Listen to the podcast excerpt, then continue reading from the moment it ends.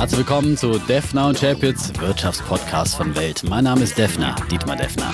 Mein Name ist Chapitz, Holger Chapitz.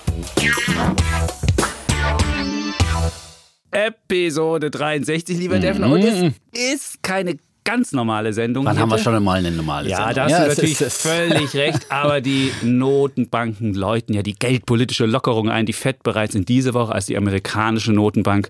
Und die EZB wird wahrscheinlich zum großen Schlag im September ausholen. Und bevor wir uns heute hier Ich wollte es gerade sagen. Also, nicht. wir haben eigentlich einen Nicht-Angriffspakt Genau.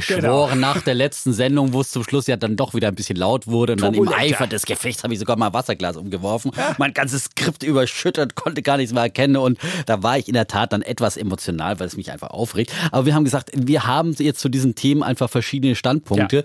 Die können wir auch nicht jedes Mal wieder neu ausdiskutieren und uns an den Kopf werfen, sondern äh, wir müssen einfach mal die Lehren draus ziehen. Konstruktive Lösungen sind Konstruktive gefragt. Und Lösungen. die wollen wir heute hier besprechen, nämlich wirklich konkrete Ideen, was man in diesem Null- oder sogar Minuszinszeitalter macht. Und da wollen wir wirklich mal ganz konkrete Tipps geben. Genau, Das weil Idee. das kann man jetzt gut oder schlecht finden, aber man muss einfach irgendwann mal auch die Realität akzeptieren. Der deutsche Sparer tut es ja nicht, äh, der ist ja mehr so auf Chapitz-Seite und schimpft dann immer wieder die böse EZB, die den deutschen Sparer enteignet und äh, vergisst eigentlich darüber, dass er sich selber eigentlich enteignet, indem er jahrelang sein Geld jetzt eben auf irgendwelchen Sparkonten rumgammeln lässt. Ja? Also sagen wir heute get used to it und wollen Genau. Tipps geben. und ansonsten schön brav und friedlich und uns Ja. ausreden, schreien uns nicht an und so weiter. Okay, und, und so fort. schmeißen auch kein Wasser ja, hier um. Es gab ja Kritik, nehmen Ja, wir uns gab's auch. natürlich zu Herzen. Und der Defner kommt ja auch ganz entspannt aus einem verlängerten Wochenende zurück. Oh. Ich war im schönen München, wo ich auch schon mal neun Jahre gelebt habe, mal wieder zurück auf alten sozusagen Fährten. Früher Und hingst du da am Flughafen immer. Man kam in München, Alter, da hing der Defner. Da noch. hing immer ja? das alte Plakat jahrelang, ja. Die Ja. Haben, ich dachte immer, die haben es vergessen abzuhängen, aber jetzt haben sie es irgendwann doch mal umdekoriert, ja. Und jetzt hänge ich da nicht mehr. Jetzt grüßt der Im Defner nicht mehr, wenn man 2, da ja. ankommt. Oh. Ja, ja. Aber war, war immer ganz nett, da hat man immer schöne WhatsApp-Zuschriften bekommen von Leuten, die aus dem Ausland zurückkamen. Ah, du begrüßt mich als Erster, schön, Dankeschön und so. Aber wie gesagt, das ist vorbei. Aber München, wunderbar, es ist immer wieder äh, eine tolle Stadt, auch dorthin zu kommen und natürlich eine ganz andere Stadt als Berlin. Ähm, eine Stadt, die floriert, sechs DAX-Konzerne, äh, die wirtschaftsstärkste äh, Stadt Deutschlands und äh, alles Picobello in München. Picobello. Und, und natürlich auch wirklich viel Lebensqualität. Wenn man da am Freitag im englischen Garten flaniert und im Eisbach sich floaten lässt und abkühlt, dann äh, im Seehaus am englischen Garten eine schöne Radlermasse und einen Obersten und auch kulturell viel. Wir waren in der neuen Pina- Pinakothek, äh, in der Pinakothek der Moderne. Also gibt's äh, viel zu erleben. München immer wieder eine Reise wert und eine Empfehlung. Aber Berlin hat vielleicht doch noch ein bisschen mehr Charme, ein bisschen mehr Spannender? Abwechslung und spannendere Stadt, ja. Was kostet das Bier da? Ach, preisig ist es gar nicht so. Also ich war zum Beispiel überrascht am Viktualienmarkt, eine äh, Heringssemmel gegessen am Fisch-Gourmet-Stand, ja, mit wirklich jede Menge Bismarck-Hering drauf und Zwiebeln satt. Und jetzt dachte ich, die kostet vielleicht 6,50 oder sowas. Nein, aber 3 Euro. Und das war wirklich für eine Gourmet riesige Fischsemmel ordentlicher Preis und äh, Bier und so weiter ist auch alles okay. Also ein bisschen mehr als in Berlin, aber es ist jetzt nicht so ähm, irrational teurer, äh, wie zum Beispiel bei den Mieten die Preise auseinandergehen oder bei den äh, Wohnungspreisen. Da ist natürlich die, die Schere viel, viel größer, das ist ganz klar. Und im Biergarten darfst du deinen eigenen Kram ja mitbringen. Das ist das Biergartengesetz. Das, Das fand ich immer das, das Schöne. Biergartengesetz, Ja, in ja, ja. Bayern darf man seinen eigenen, sein eigenes Essen mitbringen zum Biergarten. Und äh, Aber das macht man dann doch meistens nicht, weil kauft man sich dann doch eher was. okay. Aber es gibt vor allem Massen, ne? Muss man nicht so oft. Also Defner ist Ja, heute hier ja. in Geberlaune. Ja, und wird, genau. Da kann ich heute mal gegen die, EZB die, die meckern. Münchnerische, die gelassene Die Münchnerische. Art. Das ist ja, doch schön. Mei. Also, wenn wir gelassen unsere Rubriken Bulle und Bär haben, werden auch dann Tipps geben, genau. Und werden natürlich noch ein bisschen Nachklapp haben und ein bisschen Feedback. Ja, also wie gesagt, einmal haben wir Haue bekommen für ähm, eine etwas lautere Auseinandersetzung beim letzten Mal. Habe ich soweit schon äh, äh, zitiert. Ja, ja, wir Christian nehmen es hat uns das zu gesagt. Herzen. Er will ja. uns das Licht auslöschen. Das klang etwas. uh, da hat er keine Erleuchtung mehr, würde ich sagen. Also Ja, ja. hoffen wir, dass er es nicht macht. Und dann haben wir Thomas Z., Abiturient. Er war segeln in Kroatien, also als Abiturient segeln bei Kroatien. Und er schrieb dann so wie bei einer Behörde: Ich möchte eine Beschwerde einreichen.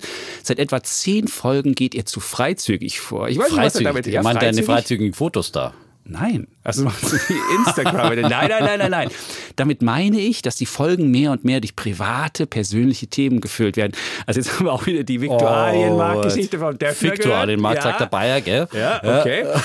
Letzte Folge der Bär mit der Telekom, der fast zehn Minuten naja, ging. Ich gefühlt. Hm? bitte euch herzlich wieder mehr in Richtung Wirtschaft zu gehen. Ist eigentlich alles Wirtschaft. Ich meine, natürlich. Wir Preise. Ja, der Kollege Chapitz ist Alltagsökonom. Ja. ich kon, man konnte ja deine Italien-Geschichte jetzt auch mal schön in der Welt am Sonntag nachlesen. Ja, ja habe genau. ich auch getan. Ja, das ist alles im, im, Podcast eine Woche früher dran gewesen. Da muss man sagen.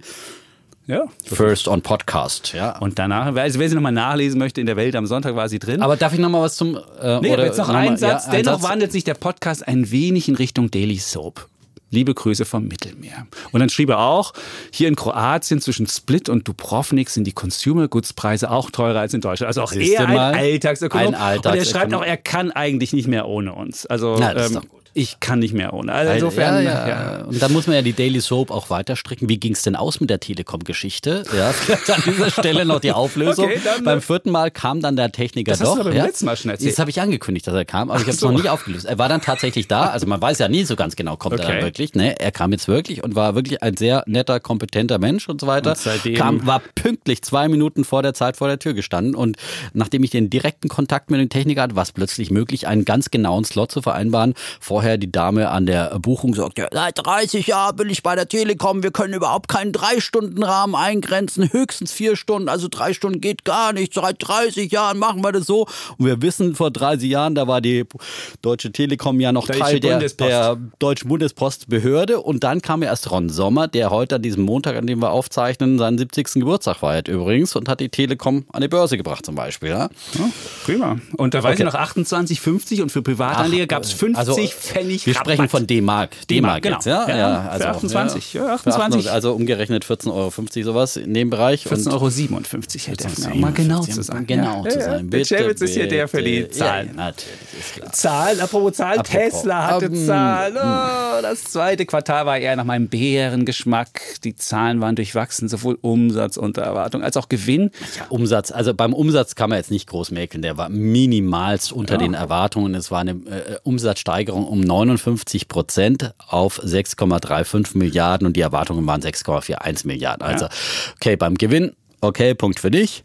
Und, äh, und aber was, was das Frustrierende an, der, an den Zahlen also war. Beim für, Gewinn ist für, gut, weil es war ja ein Verlust. Es war ein Verlust, war größer. Also war ja. genau.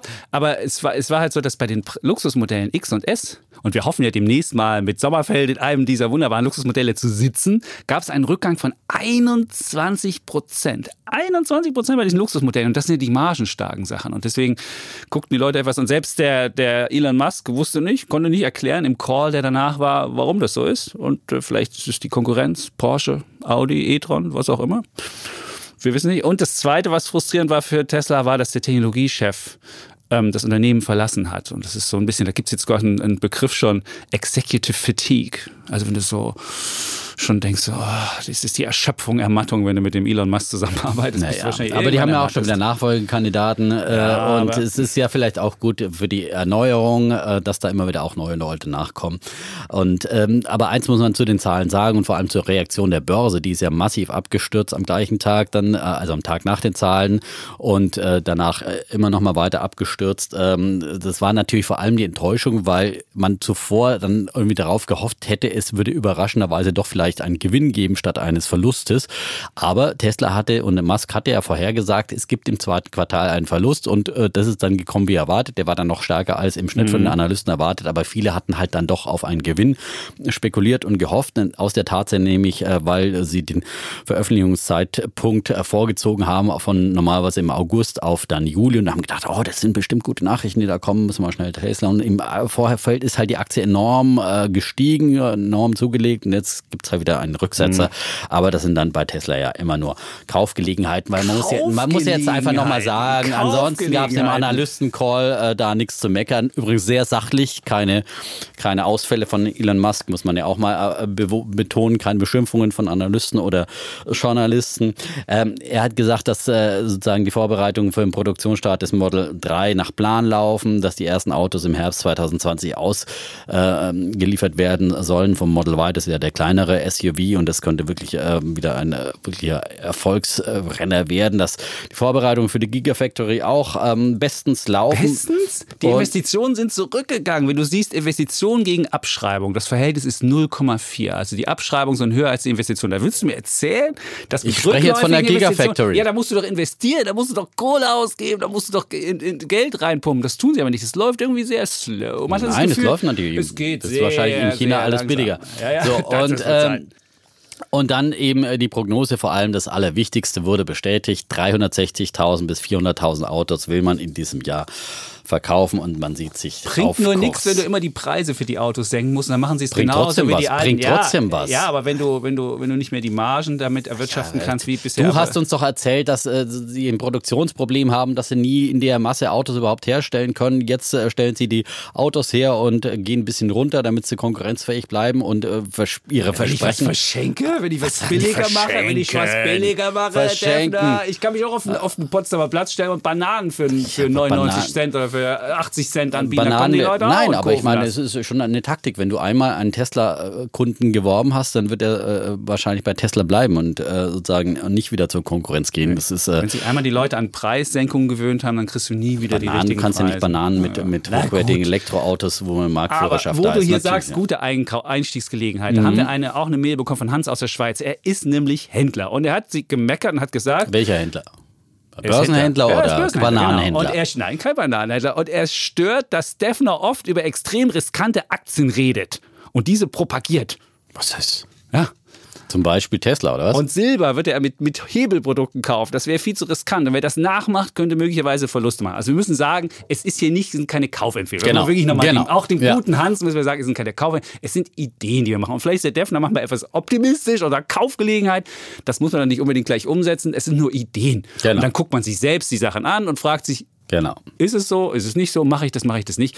Und ich Wir meine, sollten vielleicht wirklich einen Disclaimer Ja. anführen, wo wir sagen, Genau. ja, hallo, wir sprechen, wir geben hier lediglich unsere Meinungen wieder. Niemals, niemals Kaufempfehlungen. Wir haben ja nicht den Anspruch einer Anlageberatung und Überhaupt dergleichen nicht. und würden natürlich nie irgendeine Erhaftung übernehmen. Das ist Nein. ganz klar. Und natürlich muss sich jeder sein eigenes Risikoprofil äh, sich selbst erarbeiten. Aber ich glaube, das ist gerade auch dieser Disput ist ja der Schöne, dass wir auch immer wieder, der Kollege Chapitz bringt ja dann gerne auch die Risiken ein. Es ist ja, nicht so, dass wir hier nur in eine Richtung Jubelrichtung. irgendwie äh, Jubelrichtung, Gehirnwäsche, nein, sondern wir diskutieren ja die Dinge offen und äh, regen dazu an, ähm, sozusagen, dass äh, man auch selber dann äh, ein äh, vielschichtiges Bild über sich zu Anlagemöglichkeiten und zur Wirtschaft Genau. insgesamt bildet. Und das soll unser Podcast sein. Und klar, bringe ich dann ab und zu mal ein bisschen riskantere Ideen ein und dann sagt der Chapitz, aber Vorsicht, da, Vorsicht. immer schön EDF-Sparplan kaufen, Genau. wenn überhaupt. Ja. Vorsicht. Genau, das Kerninvestment ist immer der ETF. Genau. Und wer noch Geld zum Zocken übrig hat, was Ja. möglicherweise auch kurzfristig mal äh, geschmälert werden kann im Wert, der kann dann im folgen. Genau. Und Hebelprodukte, der Hebel, also ich habe ja auch schon oft genug von, von, von meinen Verlusten erzählt, Ja. von meinen äh, Pleiten, Pech und Pannen. Also Hebel kann immer in beide Richtungen loswerden, muss man sich äh, losgehen, ja, nach unten wie nach oben.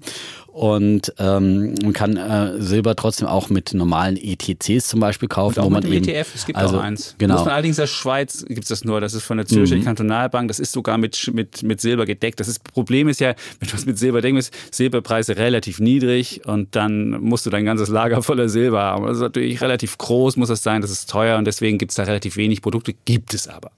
So. Genau, gibt es. Dann haben wir das auch, dazu haben wir das auch Also, abgearbeitet. sehr schön. Aber wir wollen heute keinen Qa-Podcast machen. Nein, ne? wollen wir nicht. Aber Wollen du hast noch den IFO-Geschäftsklimaindex, den wolltest du auch noch hier. Ja, ich wollte sagen, da, Punkt für dich auch mal wieder, äh, muss man ja auch so eingestehen, dass äh, der IFO-Geschäftsklimaindex in der letzten Woche wirklich massiv eingebrochen ist äh, auf ein Sechsjahrestief und er ist so stark eingebrochen eben auch wie seit sechs Jahren nicht mehr.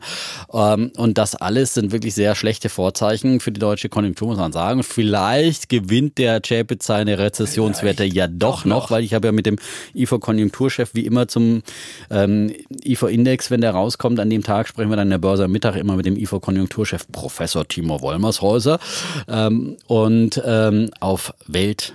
Nachrichtensender Welt. Sehr schön. Früher bekannt als N24. Man muss es Oh, immer wieder nochmal sagen. Man, nein, Phantomschmerz. das, viele wissen das einfach noch nicht. Ja, muss man immer wieder mal dazu sagen. Damals nicht in München. Ja, genau. Als ich noch am haben. Plakat hing, am Flughafen mit N24. Ja, ja, ja. Da kam jetzt alles wieder hoch. Ja, Ja, alles wieder. Und jetzt muss er mit dem Chapitz Ja, und hier jetzt sitzen. sitzen wir im abgegammelten äh, Berlin mit dem Chapitz, mit dem Ossi Chapitz. Ja, so bald muss es kommen. nein, nein. Gut, Alles nein. ganz nett, ja. Es geht immer weiter im Leben und das ist das Aber Spannende das möglicherweise- Schöne. Ja. man muss ja- Äh, man muss- wo, was wollte ich den erzählen? IFO-Geschäftsklimaindex. IFO-Geschäftsklimaindex, ja. Man muss ja zwei Sachen, muss ja den, dem IFO wer den nicht kennt, der besteht ja aus zwei Komponenten. Einmal wenn die Leute Na, ja, aber gefragt, lass mich ganz kurz so. sagen, was der Wollmershäuser dann so, sagte. Den, hatte ich ja, und dann darfst Ja. du noch sagen. Und der Wollmershäuser meinte, also habe ich ihn gefragt, äh, steigt damit jetzt die Rezessionsgefahr in Deutschland? Und er meinte, also, er wollte es glaube ich nicht so richtig klar raushauen, weil die fallen glaube ich noch an ihrer Prognose, Das aber so nach dem. Motto, aber so nach dem Motto, ja, das zweite Quartal könnte negativ sein und das dritte möglicherweise auch und dann hätten wir eine Rezession und das könnte gut der Fall sein. So, jetzt Stimmt, mal mittlerweile sind die, sind die Prognosen minus 0,1 fürs zweite. Mitte August wissen wir darüber Bescheid. Amerika Mhm. waren ja wirklich relativ starke Zahlen, weil der Konsument in Amerika wie blöd shoppt. In Deutschland tun Mhm. die das nicht so. Und das dritte könnte dann auch irgendwie so ein Plus, Minus. Vielleicht gewinnst du ja doch noch. Nee, aber was, Ja, aber was, du man, beim IFO, noch mal- Mhm. was man beim IFO wissen muss, der hat ja zwei Komponenten. Wenn die Leute einmal gefragt, wie geht's ihnen derzeit, so die gegenwärtige Geschäftslage, gut, befriedigend oder schlecht. Und das zweite, und das war ja das Frustrierende an dem Index, die Erwartung für die nächsten sechs Monate. Ist es günstiger, gleichbleibend oder ungünstiger? Und da ist der tiefste Stand seit 2009 bei diesen Erwartungen, was die nächsten sechs Monate anbetrifft. Und wenn man natürlich solche tiefen Erwartungen hat, auf Sicht sechs Monate Sicht, dann investiert man natürlich nichts und denkt sich so, oh, gucke ich lieber erstmal, fahr auf Sicht.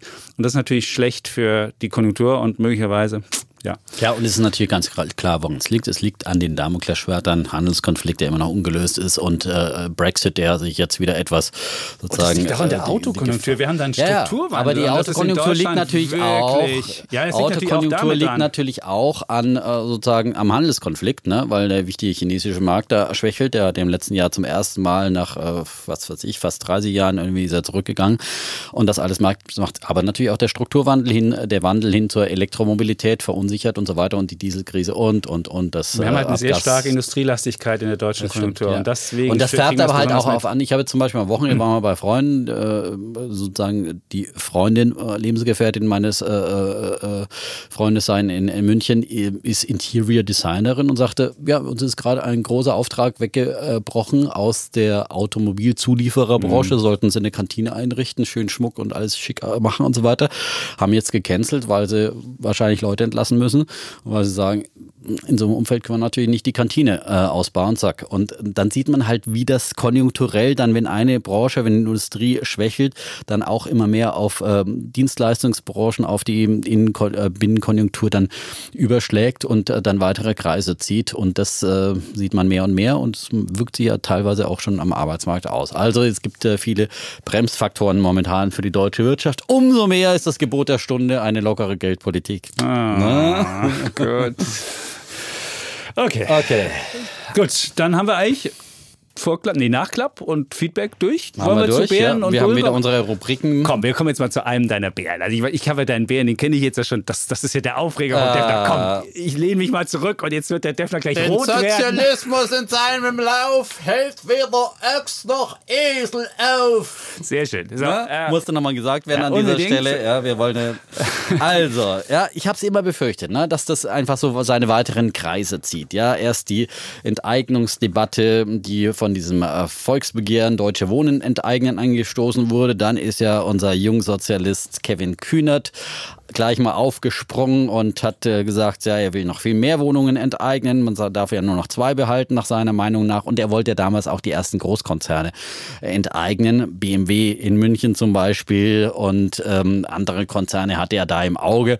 Und jetzt kam die Linkspartei und gesagt, Moment, also enteignen, das ist immer noch unsere Kernkompetenz. Metier, Bitte genau. Hier, Kommunismus, das ist unser eigenstes Metier. Das lassen wir doch uns von dem kleinen Kevin hier nicht wegnehmen.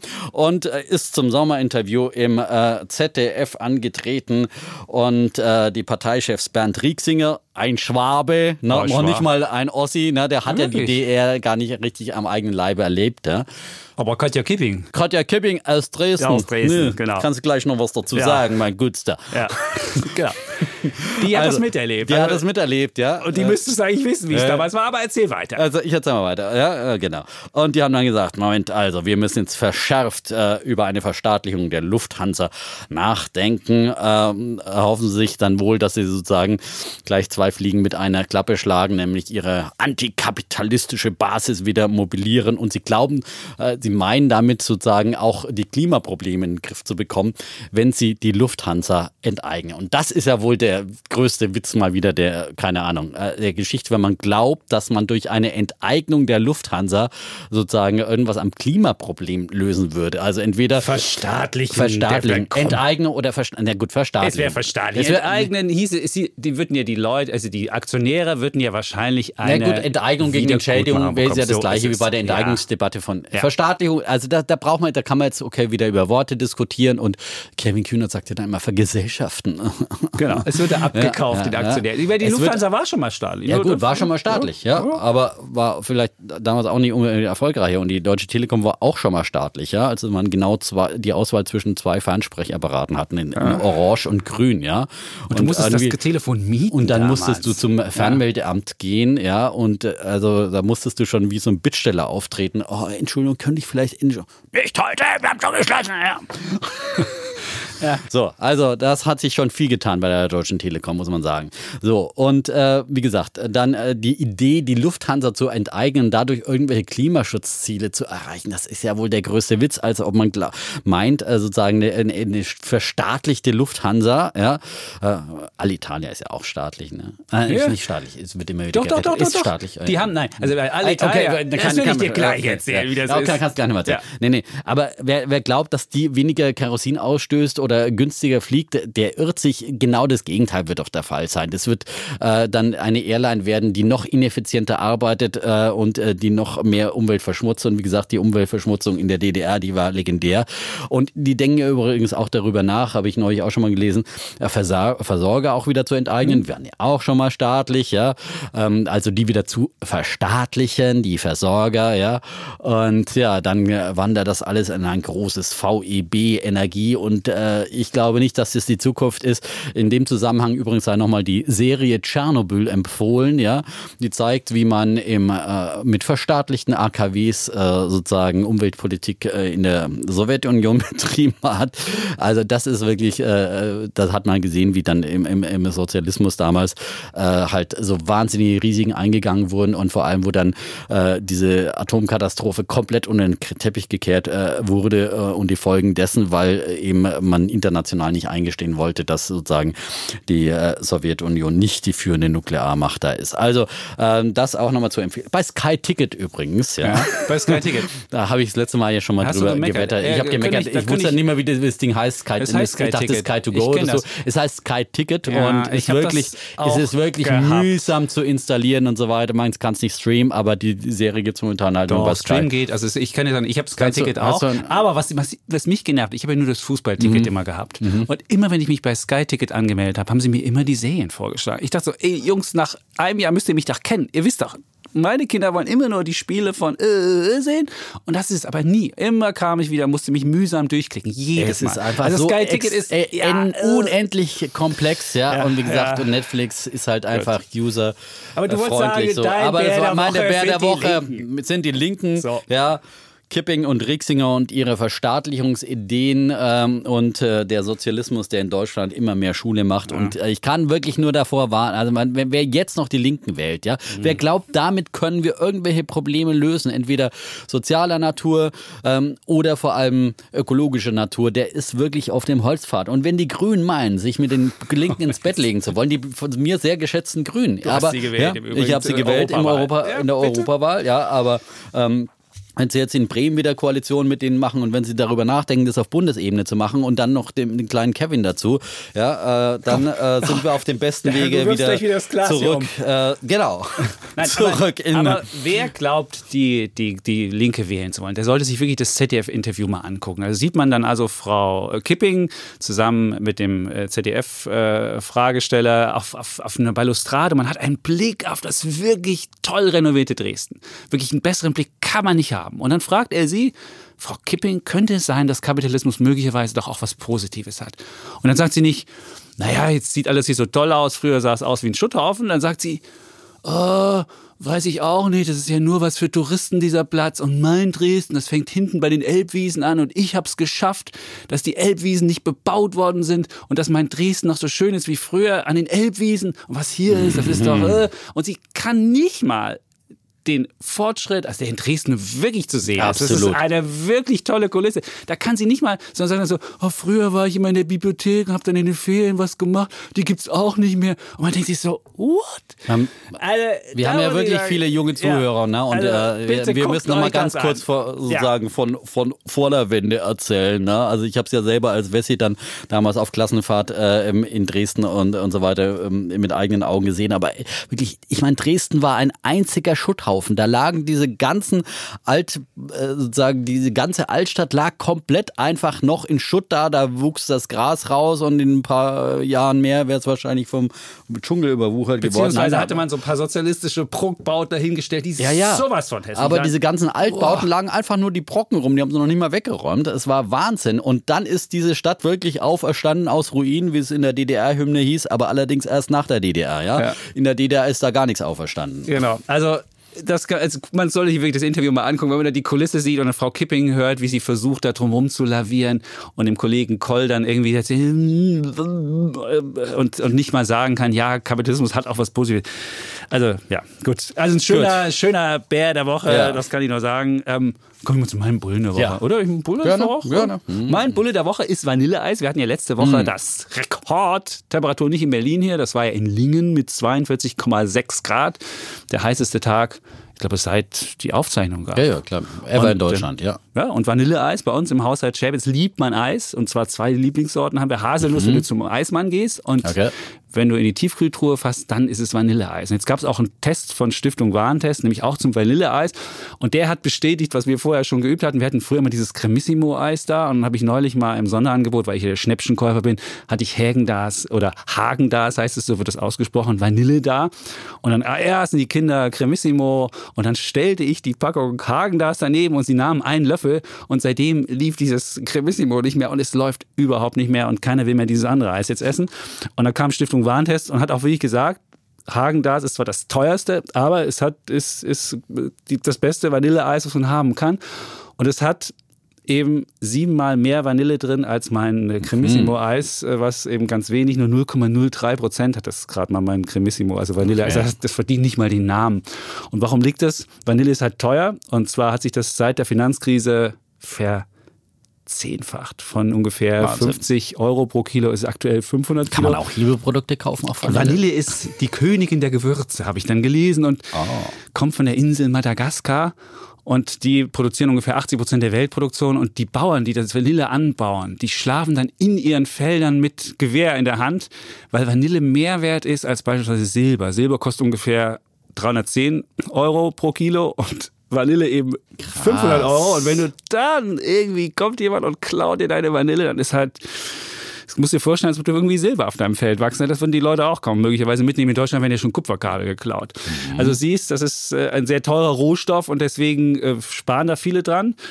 Und äh, ja gut, Herrengas ist natürlich das teuerste, 13 bis 15 ähm, Kilogramm pro, also 13 bis 15 Euro pro Kilogramm. Und ähm, ja, es gibt auch ein billigeres, was Preis-Leistungssieger geworden ist. Von Aldi Süd haben wir noch nicht probiert, für 1,91 nur. Und da ist sogar noch mehr Vanille drin als Echt? in dem Hagen. Also wir werden es mal testen und dann werde ich in der nächsten Woche, so wie du deine Telekom-Geschichte machst, werden wir, wenn ich jetzt demnächst ins Rheinland fahre, da gibt's ja Aldi Süd, werde ich hingehen und werde in der Tiefkultur für 1,91 das Kilo das Vanilleeis da kaufen und mal gucken, ob das wirklich was kann. Das Hagen, das hat halt ganz viel Fett drin. Das ist halt wirklich hochgepimpt mit Sahne. So viel, halt 39 Prozent. Also wirklich richtig fettig und das schmelzt halt auf der Zunge und die Kinder waren so begeistert. Also auf jeden Fall, mein Bulle der Woche Like ist, in the sunshine. ja, ist, äh, ist äh, Vanilleeis. I'm melting away. Ja. Melting away, ja, das ist gut. Ja. Ja, Und wunderbar. Hagen, das, wusstest du, dass es ein Kunstwort ist? Nee? Das war irgendein Entrepreneur, der war in Amerika in den 60ern und hat sich gedacht, ich muss irgendwas schaffen, was so ein bisschen aus wie alte Handwerkskunst. Hat er gedacht, irgendwas Dänisches und dachte, es wäre ein Ä mit so Doppelpunkten, aber die Dänen haben ja so ein A mit so einem Kringel oben drauf und hat es dann falsch gemacht Aber Echt? so ist es halt. So Witzig. kam halt der Name Hagen sich- da zustande und er wollte halt irgendwie damit demonstrieren, dass es alte Handwerkskunst ist, dabei das in den 60er Jahren. Und deswegen hat es auch so viel Fett drin, weil der Amerikaner mag es ja fettig und so ist es dann. Ja, was gelernt. Ja, wieder was Dank gelernt. für ja, diesen ja. sehr interessanten Ja. Beitrag. Ja, sehr serviceorientiert. Ja. Ich bin leider kein Vanilleeis-Fan. aber- Bist du nicht? Nee, bin ich nicht. Ich mag mehr so Fruchteis. Also wenn ich so eine Eisdiele, dann hole ich mir lieber so ein, so ein Zitroneneis. bist du oder aber- so sind so B-Kram? Ja, so Ohne ja, Fett? mag ich. Und so, und mein Lieblingseis ist wirklich Capri, Eis am Stiel. Ja, das Capri? billige, ja. Das gab es bei uns immer Ist nicht mehr auf so dem Land. So, so Caretta von Schöller, damals, das war die Variante, ja. Ja, Okay. So Wassereis? ja Wassereis, das erfrischt irgendwie so schön. Das mag ich. Aber die meisten Deutschen mögen, also Schoko ist die meisten Deutschen. beliebteste, dann Ja, kommt gut. Vanille auf Platz 2 und auf Ich Platz bin nicht 3 die ist meisten. Deutschen. Ja, Okay. ne? Also ich mag's fruchtig. Ja. So, Gut, dann kommen wir zu deinem Bullen, Mann. Mein Bulle der Woche. Dein Bulle der Woche. Ich habe dann auch in München ein bisschen geguckt, habe ich gedacht, Mensch, ich muss da was Münchnerisches mitbringen. Na, und ich meine, gut, man könnte natürlich sagen, München als Stadt habe ich ja schon mal erwähnt, tolle, wirtschaftlich erfolgreiche Stadt, aber das wissen auch alle. Äh, Meine Vergangenheit, als ich da war, ist noch bei ich hab's TV groß München. gemacht. Bei ich TV hab's München. groß gemacht. Da ja. kann man schöne Bilder sehen. Dietmar moderierend bei TV München, Ja, wenn dann irgendwie lass die mal die Vergangenheit auch ruhen, ja? ist es gut. Und Dietmar es ist große gut Augen so. bekommt. Ein wunderbares Es Video bei YouTube. so. Ich kann es nur Ja, empfehlen. Ja, ja, ja, ja. ja, ja, das ist wirklich lange her. München, ja. München, genau, meine Vergangenheit. Aber ab und zu ist mal nett, da wieder zu sein und dann mal wieder froh in Berlin zurück Jetzt zu sein. Aber wir, Also, wir haben da in? Schwabing gewohnt bei Freunden und äh, quasi gleich um die Ecke war München, die Münchner Rücken. Die haben wirklich ein, äh, ein sagenhaftes Gebäude da, äh, ähm, ein schönes altes Gebäude mit, mit Säulen vor Halle und so weiter und so fort und reich verziert und so fort. Also man sieht da schon, Wo da die steckt- Kundengelder da, da, ist auch, da Reinlaufen. steckt auch Geld, aber Also wer bei der traditionell Ergo versichert ist, hat auch ein bisschen mit, hat auch ein Genau. Nein, kleines aber Teil dieses, an diesen dieses Säulen. Gebäude ist, glaube ich, schon lange abbezahlt. Ne? Es ist Meinst ja du? auch wirklich ein sehr, sehr alter Okay. äh, Verein und sehr alte Versicherung und äh, nach wie vor größte Rückversicherung der Welt. Also Rückversicherung muss man vielleicht immer wieder mal erklären. Das ist die Versicherung der Versicherer. Ne? Also die Allianz, wenn irgendein sozusagen eine Versicherung hat oder sowas, die geht dann zu Münchner Rück und sagt, hallo, ich habe Ich hier habe da ganz viele Erdbeben Genau, äh, Sachen genau. und wenn es dann mal in Los Angeles das große Erdbeben kommt oder Tokio, wäre Genau. mal wieder an der Zeit statistisch gesehen, dann hat das äh, die Münchner Rück rückversichert Genau. und dann kann die Allianz Genau. steht ja nicht alleine nackt im Genau, Wind, falls es irgendwie genau. was passiert. Sehr gut erklärt. Ja, und als wir da vorbeiliefen, dann sagte ich zu meiner Freundin hier, Münchner Rück übrigens, ne, muss ich ja auch mal ein bisschen Wirtschaftsgeschichte erklären sozusagen. Oh, ein ja, DAX-Konzern? Ein DAX-Konzern, ja. Ah, okay. Und, Und sie hat ganz große Augen Ich habe auch, äh, äh, ich Kann ja habe auch, ich habe auch erklärt, dass äh, nein, die, die erklärt. Münchner Rück Ja. wirklich schon immer sehr führend ist in der, in der Klimafolgenforschung, ja. Und wirklich seit Jahren. Geschäftsinteresse. Im eigenen Ja, Geschäftsinteresse. Ist ja logisch. Natürlich, ist ja ganz logisch, ja. Und die aber auch immer wieder auf diese Risiken hinweisen. Und jetzt gibt es äh, dazu dann auf, der, auf dem Rückflug habe ich dann ein äh, Interview gelesen mit äh, dem äh, ähm, Chef der Münchner Rück oder Munich Re, wie sie sich seit ein paar Jahren offiziell nennen, aber man kann schon immer noch Münchner Rück auch sagen. Steht auch Munich draußen dran, wenn du in München bist? Äh, habe ich gar nicht geguckt. Ich glaube, da steht noch in alten Lettern äh, Münchner Rück oder sowas, ja. Okay. Ähm, aber ich bin nur so seitlich auf dem Weg zum englischen Weil bei Garten. Ist ja Axel, gleich, Springer, ist ja bei Axel Springer wird ja sofort das neue Logo da dran mit wird dem, ja mit auch dem digital Cursor. gemacht und so weiter. Ne? Nee, der Cursor am Eingang bei uns Also. ist nicht digital. Also ist Ja, okay. der Jetzt nicht abschweifen hier. Gut, also München Rück, Munich. Ja. Dein Bulle der Woche. Joachim Wenning, der Chef, hat jetzt den Kollegen von der Welt am Sonntag ein schönes Interview gegeben, vor allem natürlich zum äh, Klimawandel und äh, dessen Ursachen. Und er sagt, äh, übertriebener Verzicht, äh, den hält er für falsch. Zum Beispiel den äh, Verzicht auf äh, geschäftliche Flugreisen und dergleichen. Er sagt, das ist weiterhin nötig und äh, äh, macht auch keinen Sinn hier, dass wir uns nur noch selbst kasteien, sondern die einzige Lösung im äh, Klimawandel ist letztendlich technischer Fortschritt und äh, sozusagen auch eine rigorose Politik. Vielleicht, ich zitiere mal ein paar Sätze aus dem Interview. Er hat gesagt, äh, wir halten uns jedenfalls lieber an die Fakten. Wenn wir Menschen unser Verhalten nicht gravierend anpassen, wird es voraussichtlich zu einer Erderwärmung um dreieinhalb Grad kommen. Es wird häufiger Naturkatastrophen geben. Sie werden vom Ausmaß her deutlich schwerer sein als bisher. Munich Re hat auf diese Entwicklung übrigens schon vor knapp 50 Jahren hingewiesen. Und das zeigt eben, wie äh, weit äh, Munich Re hier voraus ist. Und das zeigt eben auch, dass eben die Stimmen aus der Wirtschaft durchaus auch mahnend sind, weil man immer sagt irgendwie so Ökologie und Ökonomie, das passt nicht zusammen. Das Gegenteil ist der Fall. Äh, das zeigen eben auch solche, äh, solche Firmen, die sich eben dann mit den Risiken äh, unseres ökologischen Verhaltens äh, beschäftigen. Und ähm, die Kollegen haben dann auch gefragt, ja, wird denn die, die Münchner Rücken dann nicht ein großer Gewinner sein des Klimawandels, weil sozusagen immer mehr Menschen sich dann gegen Naturkatastrophen versichern. Mhm. Und da sagt er auch, also da geht er nicht davon aus, dass sie sozusagen der großen Krisengewinner sein werden, weil immer noch viele, viele Menschen einfach in sowohl in Industrieländern, aber vor allem in Entwicklungsländern einfach äh, unterversichert ist, sind jetzt schon und weil Versicherungen natürlich dann, je mehr passiert, äh, viel, viel teurer werden, sodass viele Menschen sich diese Versicherungen dann überhaupt nicht leisten können. Also er hofft nicht sozusagen, dass er durch einen äh, forcierten Klimawandel dann einfach immer mehr Geld verdient, sondern er möchte diese Entwicklung möglichst äh, vermeiden und er sagt halt, äh, was wir auch im Podcast immer wieder sagen, letztendlich der einzige Weg ist natürlich technischer Fortschritt, aber um diesen äh, zu erreichen, geht eben kein Weg daran vorbei, äh, dass man die Preise anhebt. Ich zitiere nochmal aus diesem Interview, aus den Antworten. Nach meiner Überzeugung wird sich entscheidend erst etwas ändern, wenn der CO2-Ausstoß Geld kostet, entweder durch Zertifikate oder eine Steuer. Bestimmte Produkte, die lange Transportwege haben, dazu gehören auch Lebensmittel wie bestimmtes Obst, würden deutlich teurer. Industrie und Verbraucher würden sich schnell umstellen und zwar genau dort am frühesten und am stärksten, wo der Aufwand zur CO2-Reduktion am geringsten ist.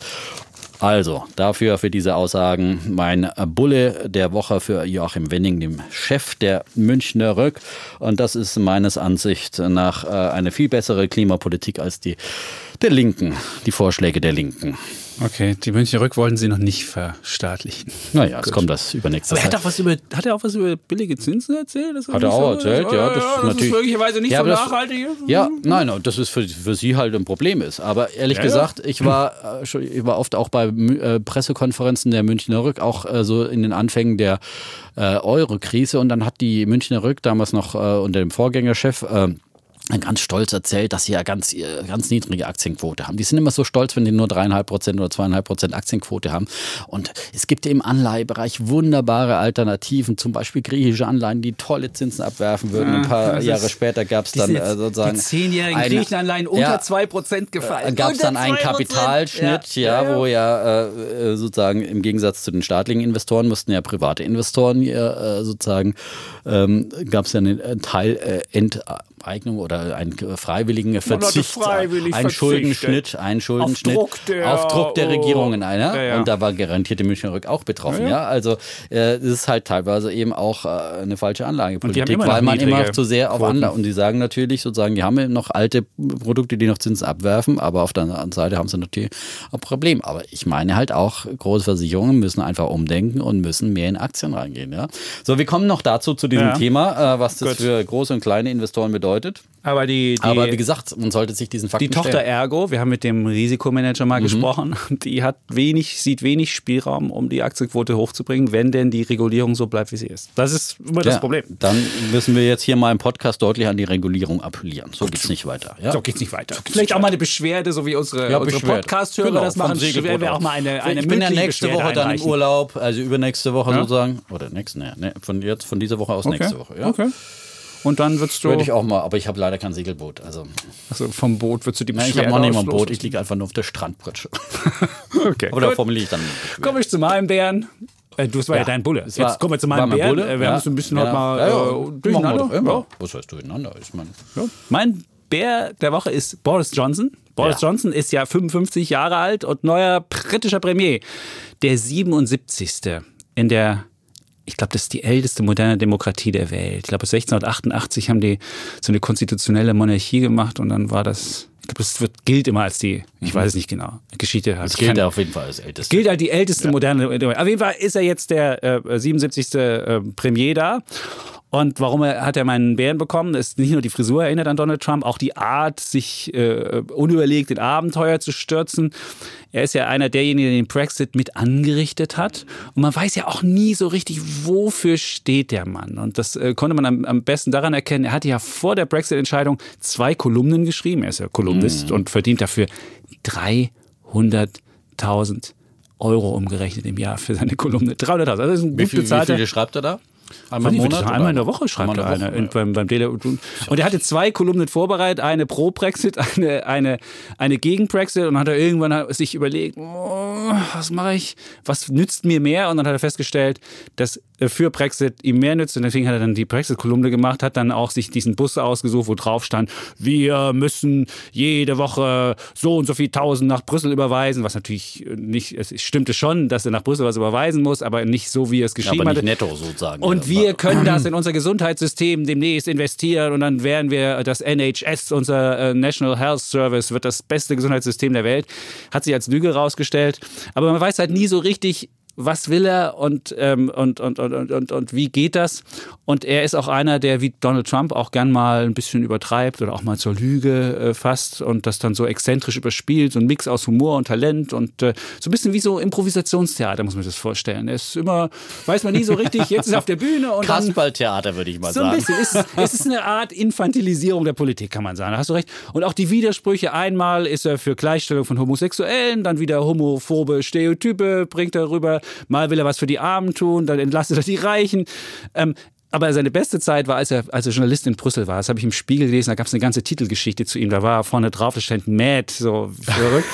und da haben sie geschrieben, hat er wohl, da hat er wohl den Ruf als Fake-Journalist sich er, er, er, erarbeitet. Und er hat dann jede, jeden Tag angeblich sich um vier hingesetzt, hat dann so eine Yucca-Palme angeschrien, um dann so in Stimmung zu kommen und hat dann irgendwelche, irgendwelche Geschichten geschrieben, beispielsweise, dass Brüssel den, den Briten ihre Chips mit Schrimpsgeschmack verbieten wolle oder dass die EU Kondomgrößen standardisiert kritisieren wolle und dabei die angeblich kleineren italienischen Gemächte ignorieren wollte. Also er hat da wirklich oh. Geschichten erzählt, die wirklich, die wirklich völlig absurd waren. Und äh, dann hat er auch äh, mit außerehelichen Eskapaden, keiner weiß so recht, wie viele Kinder er außerehelich hat, also das hat auch nie jemand rausbekommen, aber man hat ihm das alles verziehen. Alle sagen immer, ja. Und immer wenn er, wenn er da ist und dann auf der Bühne steht und gefragt wird was, dann macht er so ein Theater drum, dass man irgendwann gar nicht mehr weiß, was haben wir denn jetzt gefragt? Wofür steht er eigentlich? Und das ist halt in dieser, in dieser, in dieser Situation was ganz gefährlich ist, weil er muss ja irgendwie die Briten jetzt aus dieser misslichen Lage, in die er sich selbst mit reingebracht hat, irgendwie bringen. Und ähm, keiner weiß, was passiert. Man kann nur sehen, das Pfund ist auf den tiefsten Stand seit 2017 gefallen. Die Hedgefonds spekulieren gegen die Währung wie seit September nicht mehr. Und äh, ob man mit dem Typ einen guten Brexit hinbekommt, er sagt, er will irgendwie jetzt mit Brüssel, mal richtig hart verhandeln und will da mal richtig Ansagen machen. Aber was die Ansagen sein werden, weiß er wahrscheinlich selbst nicht mal. Und deswegen sage ich, mein Bär der Woche, Boris Johnson. Applaus, sehr gut, sehr ja. guter Bär der Woche. Ich hätte dich ja eher als Boris Johnson-Fan vermutet. Der unterhält ja. gut, das ist besser als Theresa May, was die Unterhaltung aber Ja, Theresa May war ja Brexit meets Brexit, die war ja wirklich sehr eintönig. Das ist ja natürlich der aber Unterhalter. Kein Wunder, dass, dass Trump so und Politik Johnson sich, sich, so gut verstehen. Ne? Also und das hat auch wirklich äh, Brüder im Geiste, ja. Aber, okay. Äh, aber ich glaube, Trump ist da noch straighter als Boris Johnson. Das ist wirklich so. Und weißt du, was er mal gesagt hat, was so an Trump auch so Frauenfeindlichkeit erinnert? Dass Tory-Wähler Frauen mit größeren Brüsten bekämen. Hat er wirklich mal gesagt. Also sowas, ey, völlig absurd. Der Typ ist, äh, ja, also was, der soll jetzt so eine wirklich wichtige Entscheidung treffen. Das Problem ist, der Trump hat ja noch eine große Ökonomie im Hintergrund und hat ja wirklich die, die Leitwährung Dollar.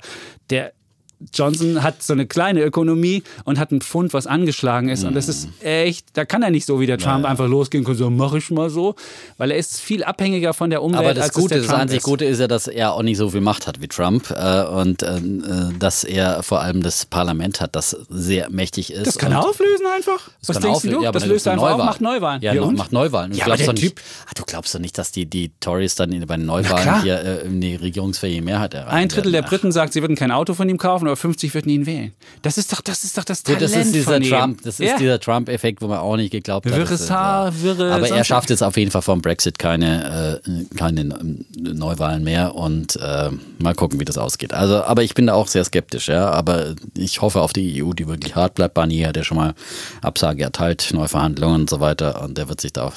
Vielleicht wird auch dieser Populist, was heißt auch dieser, manche werden entzaubert, manche nicht. Bisher äh, noch nicht. Der Trump könnte auch wieder gewählt werden. Also, ja. hast du? Könnte wiedergewählt werden. So. Also, gut. Äh, wir also. beobachten es weiter und äh, vollkommen zu Recht ein Bär der Woche äh, für diesen wirren Blondschopf ja. aus UK. Ja. Gut.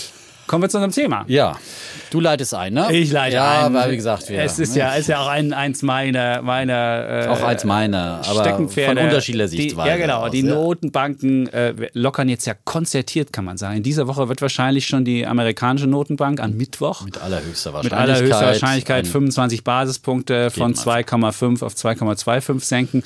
Und mit allergrößter Wahrscheinlichkeit wird dann im September auch Herr Draghi, er hat ja bei der letzten Pressekonferenz war ja noch so ein bisschen vage und so. Also letzte Pressekonferenz war letzte Woche Genau. und da hatten viele ja auch, Auch schon, schon erwartet, gedacht. dass es schon einen konkreten äh, er- Lockerungsschritt gibt. Entweder äh, wieder eine Wiederaufnahme von Anleihekäufen oder eine Senkung des Ja. Einlagenzinses für Banken. Und Also, wahrscheinlich wird beides kommen im ja. September. Dann Damit hätte- hätte dann übrigens der Defner wieder eine Wette gewonnen, Ja, wollen wir einfach auch hier nochmal zum Protokoll geben. Aber noch ist es nicht so weit. Hinreißen. Ich hätte nie gedacht, dass es so wirklich so wild kommt, dass es wirklich so, dass es so absurde Züge annimmt und dass man jetzt wirklich spekuliert, was die EZB noch alles machen könnte. Helikoptergeld ist wieder im Welt, also dass die, dass die EZB rumrennt und jedem aufs Konto irgendwie Geld überweist. Also in ihrer ganzen Aber eigentlich gar keine so schlechte Idee, muss man einfach sagen. Ja? Weil ich meine, bisher hat man immer nur den, die Banken zugeschissen mit Geld sozusagen und denen äh, kostenloses Geld zur Verfügung gestellt. Wenn die Banken es aber nicht sozusagen weitergeben in Form von Krediten, Dann doch weil, gleich weil die Defner Konju- überweisen. gerade weil jetzt die Konjunktur im Abwärtstrend ist und da werden die Banken wahrscheinlich bei der Kreditvergabe eher wieder vorsichtiger werden. Aber beim So, Helikoptergeld, Defner, siehst du doch, wie absurd es ist. Das wäre so, wie du sagst, oh, Dienstag gehe ich zum Schalter bei der EZB, rüber mein Geld und dann lege ich mich wieder hin. Dass das Wohlstand erzeugt. Ich meine, das Nein. kann mal kurzfristig einen kleinen Push erzeugen, aber Geld drucken, Nein, Moment. ohne Leistung dahinter, das bringt Aber jetzt sind wir, keinen eigentlich wollten Wohlstand. nicht diskutieren, Nein, aber, aber, aber, nur sag sagen, mal so, die, die, Idee von. Helikoptergeld ist ja einst äh, von Milton Friedman, Ja. der gesagt hat, ja, und notfalls kann die äh, EZB auch, äh, nicht die EZB damals, die FED natürlich, oder insgesamt eine Notenbank, äh, und wenn es ganz schlimm läuft in, mit der Konjunktur äh, sozusagen, kann die äh, Geld regnen Notenbank lassen. Geld regnen lassen, mit dem Helikopter verteilen. Und heutzutage würde man das vielleicht ein bisschen gleicher verteilen, äh, zum Beispiel eben ähm, dann äh, jedem Einzelnen äh, irgendwie Geld aufs Konto überweisen. Und ich- das ist nicht eine so weit hergeholt. Das gibt es ja auch im Bereich bei Konjunktureinbrüchen, haben die Amis das gemacht, jetzt in der, in der damals in der äh, Welt- und äh, Finanzkrise einfach mal eine Steuergutschrift Scheck, ja, überwiesen, einen Steuerscheck Aber das ist- das ist äh, ja ausgestellt, eine einmalige Zahlung. Aber Geldpolitik das ist was anderes. Und das ist, ja, und Da das sind macht aber die, ja, da ist aber die Verschuldung Amerikas hochgegangen. Das, Da ist, ist ein- das ist eine nachvollziehbare Sache. Bei einem Helikoptergeld druckst du Geld, wo nichts dahinter steckt. Nichts. Die ist einfach aus, aus from thin air, sagt der Angelsachse dazu. Kommt wieder einfach aus der Luft gedruckt Geldschöpfung. und überwiesen. Ja, und aber da das wird ja teilweise dahinter. auch schon mit, es wird ja auch Ja. Geld geschöpft, das dann den Banken zur Verfügung gestellt wird, ja, als Kredit. ja auch nicht besser. So, äh, so. Und dann ist es doch besser, das kommt dann wirklich auch direkt in der Wirtschaft an. Also, wenn du eine Konjunktur stimulieren willst und Inflation erzeugen willst, wie es der Auftrag einer Notenbank ist, ja, das darf man nie vergessen an dieser Stelle, dann wäre das ein adäquates Mittel, ja. Ja. Vielleicht besser als irgendwie Aktien zu kaufen und dann wieder sozusagen Aktien. Ich würde mich ja freuen, wenn sie Aktien kaufen würden, wie viele andere Notenbanken das, Das ist das auch eine tun. Idee, ne? das- das also ist, das ähm, machen die Schweizer, die immer so hochgelobte, solide Schweiz, die kaufen Aktien Ja, das sogar. ist clever. Das ja, ist clever. Sogar Aktien Die von ausländischen Geld, Unternehmen. Die drucken Geld, Ja. weil, die, weil der, das weil der ist dann plötzlich Franken- plötzlich. Nein, Ach, wenn's die Schweizer nein, machen, nein, ist es nein, clever. Nein, nein, nein. Die du musst aber den Unterschied sehen. Der Schweizer Franken ist so beliebt, dass alle Leute Schweizer Franken haben wollen. Und der Schweizer Franken wertet wahnsinnig auf. Genau. Und die Schweizer müssen irgendwie es schaffen, den Schweizer Franken niedrig zu halten, weil sie so Kapitalzuflüsse haben. Und was machen sie da? Die äh, dummen Notenbanken würden dann irgendwie deutsche Staatsanleihen zum Minuszins kaufen und damit den Schweizer Franken abwerten. Die Schweizer sind cleverer. Die kaufen an der Wall Street Apple, Amazon, wie sie alle heißen, haben dann, Und vor, haben dann nein, die kaufen das vor allem mehr im Euroraum Aktien, weil sie müssen ja vor allem sich gegen den Euro. Ja, aber die kaufen auch amerikanisch. Also die haben die auch, größte sie Position, auch die sind einer der größten An Anteilseigner von Apple beispielsweise. Und das ist doch clever. Du hast einfach Geld gemacht. Natürlich. Ja, aber das ist doch clever. Das ist doch was anderes als die EZB, die irgendwie eine Staatsfinanzierung macht, den Laden irgendwie Nein, ich möchte ja nicht lesen, wenn, wenn demnächst die EZB Aktien kauft, bin ich gespannt, was der Kollege Chapitz dann schreibt. Ja? Wie schlimm das jetzt plötzlich ist. Die nächste Eskalationsstufe ist gezündet. Ja, oh, bisher haben sie nur solide deutsche Anleihen gekauft. Jetzt kaufen sie riskante Assets wie Aktien. Wo soll das noch enden? Ja, das war ein kleiner Danke. Textvorschlag. Danke. Aber wir wollen ja heute, Danke, eigentlich wollten wir wollen ja heute gar nicht diskutieren. Also was wir feststellen, weil egal was jetzt passiert, es wird für Zinsprodukte nichts mehr geben. Genau. Da gab es ja den Chefvolkswirt der DK Bank, der hat gesagt, in der kommenden Dekade wird es mit Zinsprodukten nichts mehr werden. So, also wenn man jetzt dachte, man könnte sein Also Geld er hat, auf dem, er hat gesagt, für die nächsten fünf Jahre definitiv in, äh, nicht. Definitiv in der ersten Hälfte der Ja. 20er Jahre so Und gut wie ausgeschlossen. Ich habe sogar auch Ja. hier das Zitat, wenn nicht für die gesamte kommende So, Dekade. Also, also. für die, wie die 20er Jahre. Ja? ja, die 20er Jahre wird er jetzt Nullzinsphase. So, jetzt weiß man also, wenn man Da sagt der Defner Tagesgeld doch hat, gleich mal Roaring Twenties voraus, ja? Roaring die 20s. goldenen Zwanziger sind wieder da, Okay, meine Damen und also Herren. dann ist die? Roaring Stellen wir 20s. uns drauf ein. Du weißt nur, wie, es, wie die Roaring Twenties aufgehört haben 1929. Ich wollte nur daran erinnern, wenn die Geschichte dann auch so sich wiederholt, mit, dann war 1929 der, eine der kriegst du schlimmsten endlich Crashs. mal deinen Crash, ja? Äh, gut. den du, Den möchte ich nicht haben. Den möchte ich war auch nicht einer haben. mit einer Wirtschaftskrise hinten dran, der aber dann wir wissen ja, dass es lag auch daran, dass die Notenbankpolitik damals noch ganz anders war und so weiter und so fort. Ja. Gut.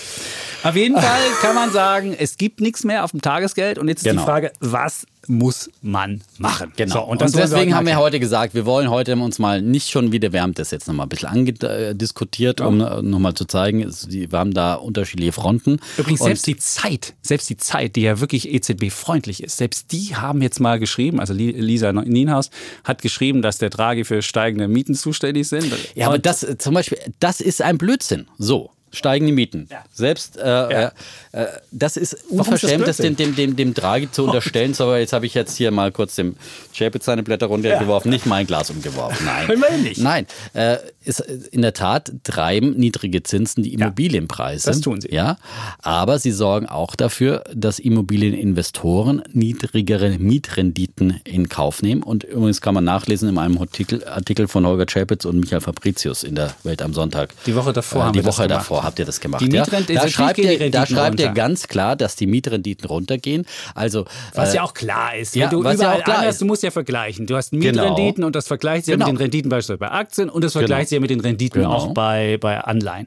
Aber es ist trotzdem, weil auch die, die, Aktivität, die Bauaktivität nicht hinterherkommt und ein relativ unelastisches äh, Angebot ist, ist es so, dass du einen Teil natürlich niedrige Renditen äh, akzeptieren musst, aber einen Teil musst du auch deine Mieten, versuchst du deine Mieten, das, das zu refinanzieren über höhere Mieten. Und du hast die Preissetzungsmacht, weil es einfach kein Ja, aber das Angebot liegt doch nicht gibt. an der EZB. Doch, weil nein, du ja größer- nein doch. an der EZB liegt, dass die Zinsen niedriger sind äh, und dass äh, mehr Menschen in Immobilien investieren, große wie kleine Anleger, die versuchen hier noch etwas Rendite äh, zu erwirtschaften.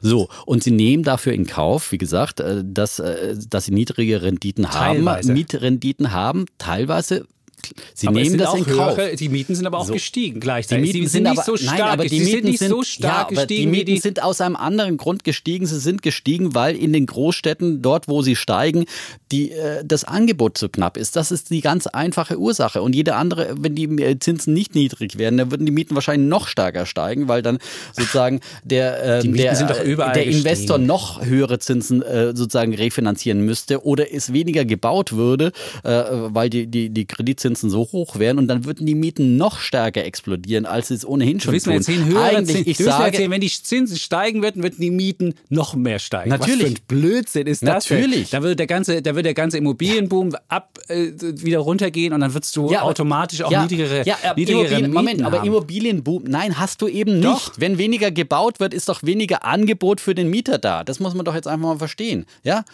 Wenn weniger gebaut wird, ja? Das ist ja klar, Statt ja zwei. Häuser nur ein aber Haus, es wird doch jetzt auch aber weniger zwei gebaut. Mieter sind Aber das Problem ist doch, du Es kriegst- kommst doch gar nicht hinterher. gebaut. Ja, doch, du es kommst wird doch, du, das Problem ist doch, du hast niedrige Zinsen. Die Ja. Leute gehen in den Immobilien rein. Genau. Das Angebot kommt nicht hinterher. Also steigen die Preise wirklich enorm und zwar überall. Um die, also ich habe mal geguckt, wenn du die, den breiten Markt nimmst, Genau. seit 2010 70 Prozent sind die, sind die Immobilienpreise gestiegen und die Mietpreise sind ungefähr seitdem, wenn man es über, über vielleicht um, um 20 bis 30 gestiegen. So, es ist nicht so stark gestiegen, aber sie sind auch gestiegen. Das ist eine Folge, weil du kannst trotz der niedrigen Zinsen schaffst du es nicht, Bauaktivität zu bekommen. Versuch mal einen Weil Bauarbeiter in Berlin zu bekommen. Da kannst Naja, du mit deinem niedrigen natürlich. Geld, du kriegst Irgendwann also keine es- Neubauten. Irgendwann So. sind, du kriegst nicht keine, du kriegst halt, irgendwann ist natürlich die Kapazität Ja. begrenzt, ist klar.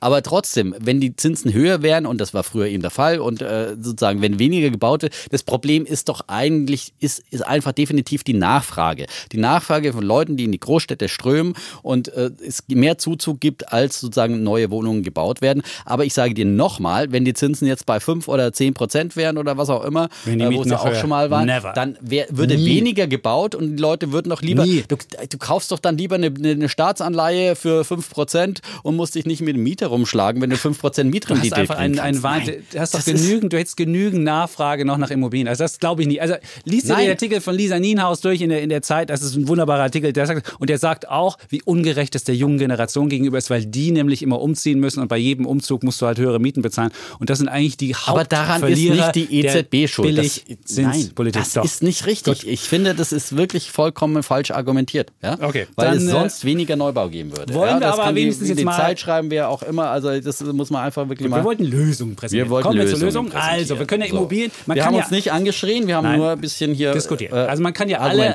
Anlageklassen kann man ja vergleichen mit einem Kurs-Gewinn-Verhältnis. Man kann einfach gucken, was muss ich für was ausgeben, was kriege ich dafür und dann teilt man das durcheinander. Bei Aktien ist es so, da gibt es das Kurs-Gewinn-Verhältnis, da guckt man einfach, was ist der Preis, was ist der Gewinn, dann teilt man das durcheinander, bekommt das KGV und das ist dann sowas wie, wie viele Jahre muss ich eine Aktie halten, bis der Gewinn mir einfach die Aktie wieder finanziert hat. Bei Immobilien geht das auch, da frage ich mich, was ist der Kaufpreis, was ist die, was ist die, die Mieteinnahme, die ich habe. Und dann kann ich gucken, wie viele Jahre muss ich die Immobilie halten, bis ich es wieder habe und auch das KGV. Wenn man das sich anguckt, ist ungefähr Immobilie KGV von 36 in äh, München, das ist dann. Mhm. Wenn man in Berlin guckt, hat man ungefähr 33, in Köln hat man ungefähr 30. Also muss man halt ungefähr so viel ausgeben. Das ist aber jetzt ungehebelt. Das das Schöne ist, jetzt kommen wir zu Hebeln, weil die meisten Immobilien werden ja auf Pump gekauft. Wenn ich jetzt sagen würde, ich würde die eine 80 Risikobelehrung Hebel Ja. sind gefährlich In beide äh, Richtungen, und eine genau. hohe äh, sozusagen Fremdkapitalbelastung kann natürlich zu unvorhersehbaren Risiken Genau. führen. Also Das wenn ist ich aber jetzt klar. eine 80-20 oder eine 60-40 äh, Finanzierung mache, sinkt mein KGV, weil die Zinsen ja derzeit so niedrig sind, bei Immobilien ungefähr auf 17. Ich habe das mal durchgerechnet. Mhm. Das einzige Problem ist, man hat die Kaufnebenkosten, die natürlich teuer sind, man hat Instandsetzung. Also sind alles so Sachen, die man nicht so richtig beeinflussen kann. Man weiß nicht, ob man das Dach kaputt geht. Es sind halt keine ganz sicheren Renditen. Aber zumindest, wenn, man's, wenn man jetzt äh, Immobilieninvestor noch wäre, das Ganze per auf, auf Pump macht, kann das noch eine Sache sein, die funktioniert. Und deswegen sind Immobilien, auch wenn sie jetzt schon überteuert sind, wenn man es vergleicht mit anderen Anlagen, immer noch ja, Also zumindest kann man damit noch Erlöse erwirtschaften Genau. im Vergleich zu einer Bundesanleihe, die minus 0,4 Prozent Strafzinsen sozusagen So kostet. Ja? Äh, Und wenn man sozusagen einigermaßen im Bereich der einigermaßen sicheren Anlagen unterwegs sein will, dann sind Immobilien eine Möglichkeit. Man muss aber immer davor warnen, es gibt immer, die größten Crashs finden immer am Immobilienmarkt statt. Äh, Und äh, also vielleicht nicht prozentual, aber dadurch, dass dort mit sehr viel Fremdkapital gearbeitet wird, äh, sind die eben am gefährlichsten, dann auch am gefährlichsten für Volkswirtschaften, weil sozusagen, wenn man ein hohes Fremdkapital einsetzt, also sehr hohe Kreditrate hat und der Preis sozusagen unter den Kredit fällt bei einem Crash, beim Einbruch der Preise am Immobilienmarkt, dann eben die Bank kommt und sagt, Moment mal, äh, dein Kredit ist jetzt nicht mehr gedeckt und jetzt äh, sozusagen, ähm, wenn du da vielleicht auch nochmal deine Zinsen nicht bezahlen kannst oder sowas, äh, dann bist du sofort in einer so. Zwangsversteigerung. Mhm. Ja, und dann äh, steht man am Ende ohne Häuschen da und hat noch, noch mal oben drauf Schulden. der amerikanische, Ja. der amerikanische Immobilien. Das ist die Krise genau, von das 2007. ist 2007 und das hat zur weltweiten Gibt's- Finanzkrise Genau, geführt. gibt es in Deutschland jetzt nicht ganz so stark, weil die Leute relativ solide noch und die finanziert Banken haben. auch äh, solider finanzieren, mehr Eigenkapital So sehen wollen. Der Trend geht aber auch dahin, dass man mehr und mehr wieder 100% Finanzierungen macht. Und je, je weiter und fortgeschrittener so ein Immobilienmarkt äh, ist und äh, gestiegen ist,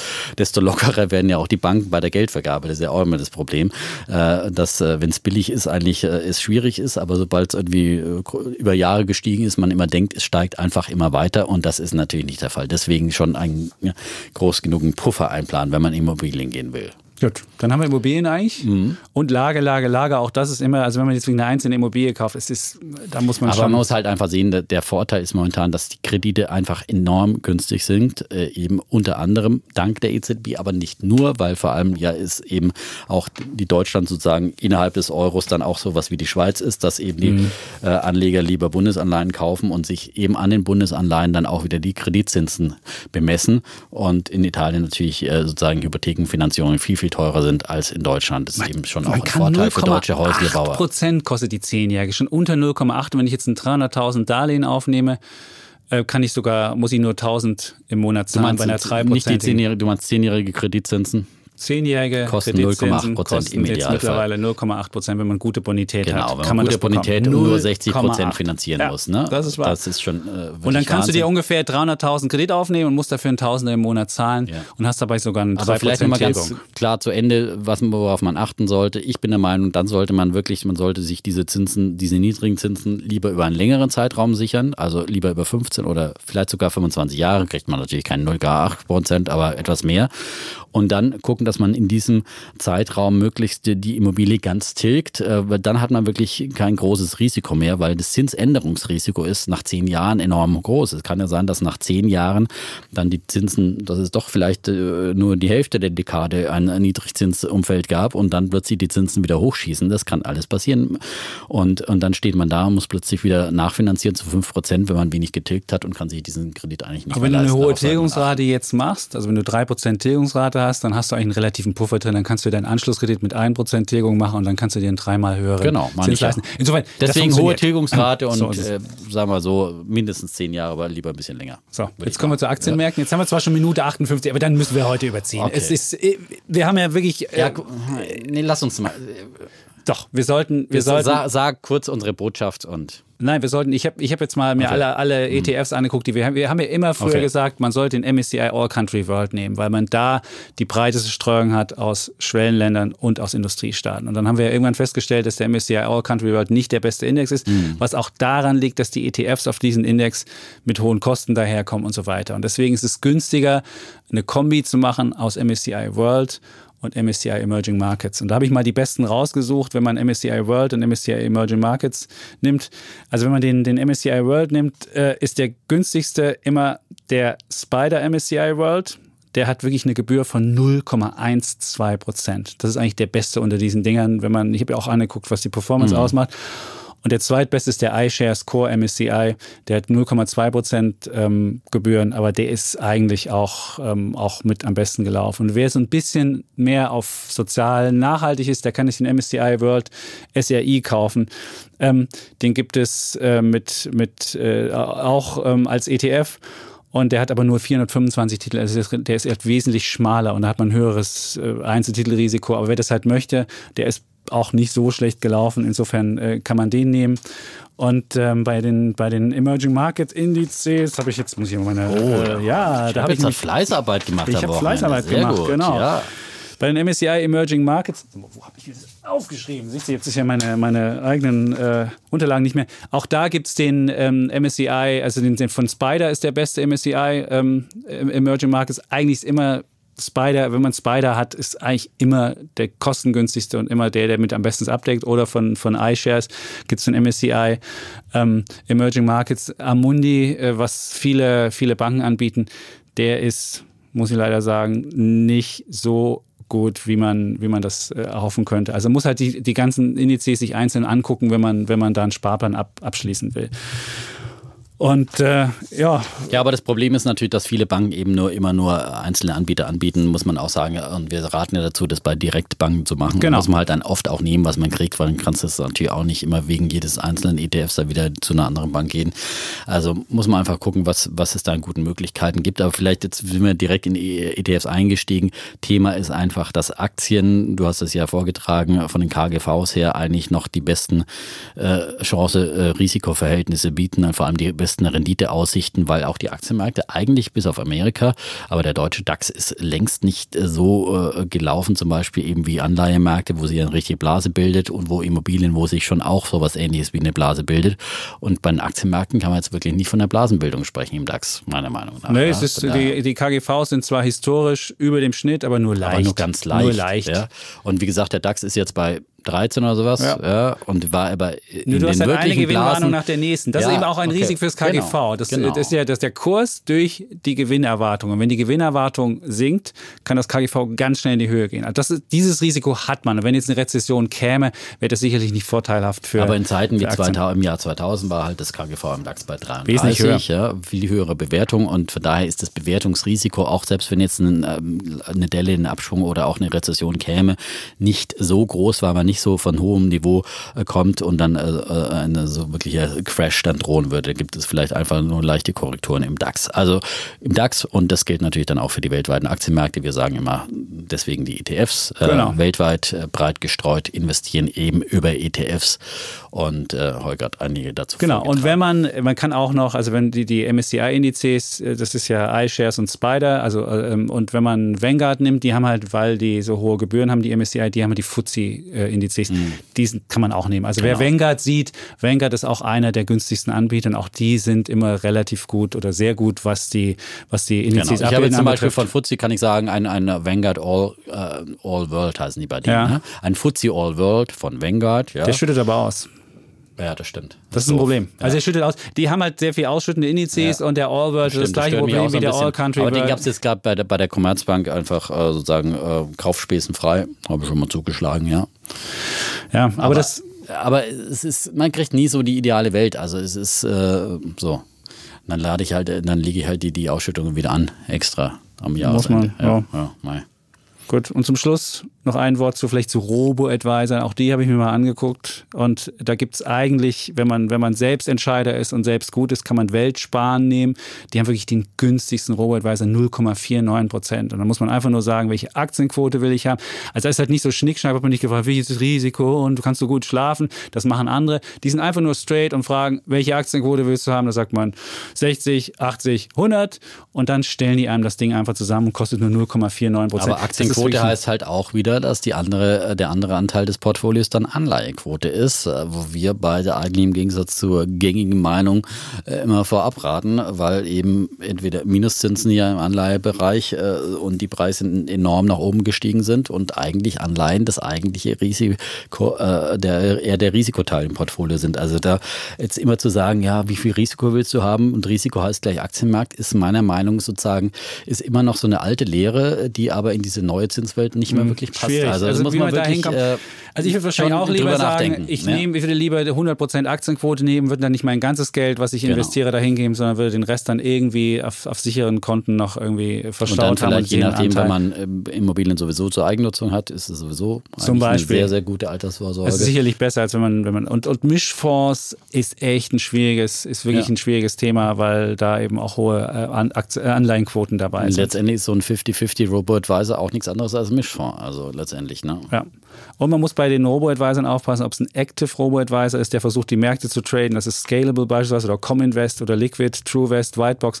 Boah. Die machen es wirklich nicht gut. Also weil du kannst diese Märkte kannst du nicht timen. Also man kann es wirklich nicht und deswegen versemmeln die damit hin und her, versemmeln die einfach Rendite. Deswegen sollte man das nie nehmen und immer nur die passiven nehmen, die was zusammenstellen und nur regelmäßig anpassen, wenn die Gewichtung sich sich viele Informationen hat. heute im ja, Anhang. Ja, das ist so ja, die Anhanginformationen. Die Anhanginformationen. Alles was über die Stunde hinausgeht, das zählt nicht mehr wirklich. Aber Stimmt, das ist die. Aber wir wollen ja auch den Leuten mal einen Service machen und natürlich. ich werde demnächst eine Geschichte dazu schreiben, genau okay. zu diesen Sachen. Da kann man das alles nachlesen. Da kann man das alles nachlesen. Gut, ja. Und äh, wie immer dem Autor Chapitz bei Welt.de folgen. Ja. ja dann kriegt man das alles nochmal in schriftlicher Form, was man so exklusiv als Podcast vorab schon, schon hat. Vorab, äh, wie die Italien-Geschichte ja. und so weiter. So, weiter und, und so fort. Geschichten aus dem Leben, die dann nochmal sozusagen strukturiert und nachrecherchiert ja. analysiert werden. Also es ist keine Werbung, die wir machen. Ich habe mir für, für Geld alles, oder für Nein, nein, nein, für die ganzen Einzelnen. Ich habe mir Sachen die angeguckt Boah, und dann äh, schaut man halt mal, was mhm. läuft da gut, was läuft nicht gut. Aber ich müsste das jetzt ehrlich auch nochmal nachlesen, weil das waren jetzt natürlich viele Namen, die du genannt hast aber man kann ja auch schon den Podcast schön langsam sich anhören oder dann demnächst seine Geschichte zu hören. Ja. Und kann einfach zurückspulen. Spulen, aber das. Wichtige ist einfach, okay, das klingt jetzt wieder komplex und bitte nicht jetzt wieder diesen, diese alten Reflex machen und sagen, oh, das ist mir echt zu kompliziert jetzt, ja.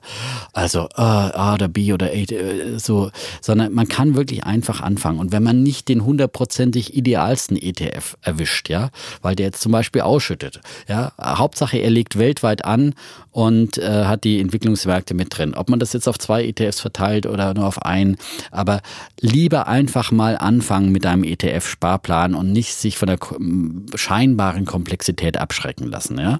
Und ähm, deswegen finde ich nach wie vor MSCI All Country World, ein äh, ETF auf, auf diesen Index, ist ein guter Einstieg. Da kann man mit 25, 50, 100 Euro im Monat mal anfangen.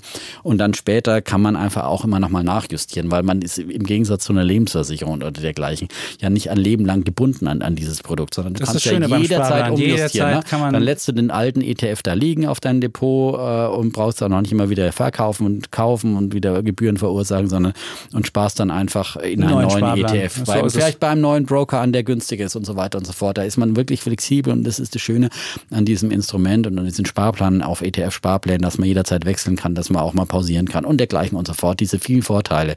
Und einfach mal anfangen. Das ist das Wichtigste. Einfach mit der Aktienanlage anfangen. Je früher man das tut, desto besser ist es, weil dann der Zinseszinseffekt kommt und dann man im Laufe eines Lebens mit kleinen Beträgen ein großes Vermögen aufbaut. Unbedingt. Das ist unsere Botschaft, ja. Und sich davon nicht, und die Deutschen dann, wenn es zu kompliziert wird, schalten sie gerne ab, aber so, ja, aber äh, dann holt man sich ein Sky-Ticket, das schafft man dann doch, ja, da kämpft man sich durch, Ja. aber beim ETF-Sparplan gibt man dann schon wieder bei Schritt 1 auf. Nicht aufgeben, durchziehen und sich später freuen. Ja, und wer es nicht selbst machen will, der kauft sich halt so einen passiven Robo-Advisor. Das ist wirklich das Einfachste. Das ist wirklich in zehn Minuten gemacht. Ich bin ja immer noch ein großer Oscar-Fan. Das gehört zu Axel Springer. Aber mit das hoher muss ich noch dazu Aktienquote, sagen. mit hoher Aktienquote. Das muss man ja dazu sagen. Das Ja, habe ich einfach ja. in zehn Minuten für mich Okay. und in weiteren fünf Minuten für die Kinder das gemacht. Und es war so einfach. Und das ist, und dann sieht man, wie das nach oben geht, wie es auch mal nach unten Genau. geht. Und das ist ist wirklich. toll. Es gibt ist, einfache ja, Lösungen. Es gibt Ja. einfache Lösungen und äh, keiner sollte sich abschrecken lassen. Ja, das Gut. war heute eine sehr harmonische Folge von. äh, Warst du harmonisch? Wir haben am Anfang schon noch ein Ja, am bisschen Anfang gemeckert. haben Und wir ein als bisschen du hier mit den, mit den ja. Mietpreisen kam, da Ja. ging es nochmal ein bisschen. Naja, jetzt wir zu. sind kontrovers. Wir haben Ja. aber heute keine Wette übrigens. Ja, uns Oh. ausgedacht. Stimmt. Machen wir mal eine Folge ohne Wette. Machen wir eine Mir fällt Folge ohne spontan keine ein. Ne? Demnächst dann wieder zwei. Ja, das kriegen wir hin. das Zwei kriegen wir hin. Also äh, viel Substanz am Ende. Demnächst nochmal zum Nachlesen. Äh, aber jetzt wollen wir uns nicht noch zu sehr in die Länge äh, ziehen Ja. und ähm, sagen, schreiben Sie uns gerne und geben Sie uns äh, Sterne bei iTunes, äh, gerne auch Rezensionen. Ähm, möglichst positiv, freuen wir uns. Kleiner Hinweis. wir nehmen- wir nehmen Wichtig ist, abonniert. Jetzt habe ich wieder Sie gesagt. Ja? Ja. Abonniert uns, ja? Ganz wichtig, wer es noch nicht getan hat. So. Das sollte man mal tun. Sie und mal du. Die Neuen werden gesiezt, die Und, über 50 Stunden schon dabei sind. Einige geduzt. fragten, ob sie auch Themenvorschläge machen können. Natürlich. Ja, wir nehmen gerne, weil wir sind ja nicht so klug wie alle zusammen. Es ist insofern sollten die Leute auch uns Themenvorschläge machen Ja, und so weiter. genau. Kommen auch und kommen ja auch schon immer wieder. Aber Genau. jetzt, wir- machen auch demnächst dann wieder mal eine Frage- und Antwortstunde. Dann können wir dann auch viele, viele dieser Themenvorschläge Sehr aufgreifen. So, schön. okay. Das war's von uns. Wir sagen Tschüss und Ciao. Bleiben wie immer Bulle, Und Bär Defner. und Chapitz.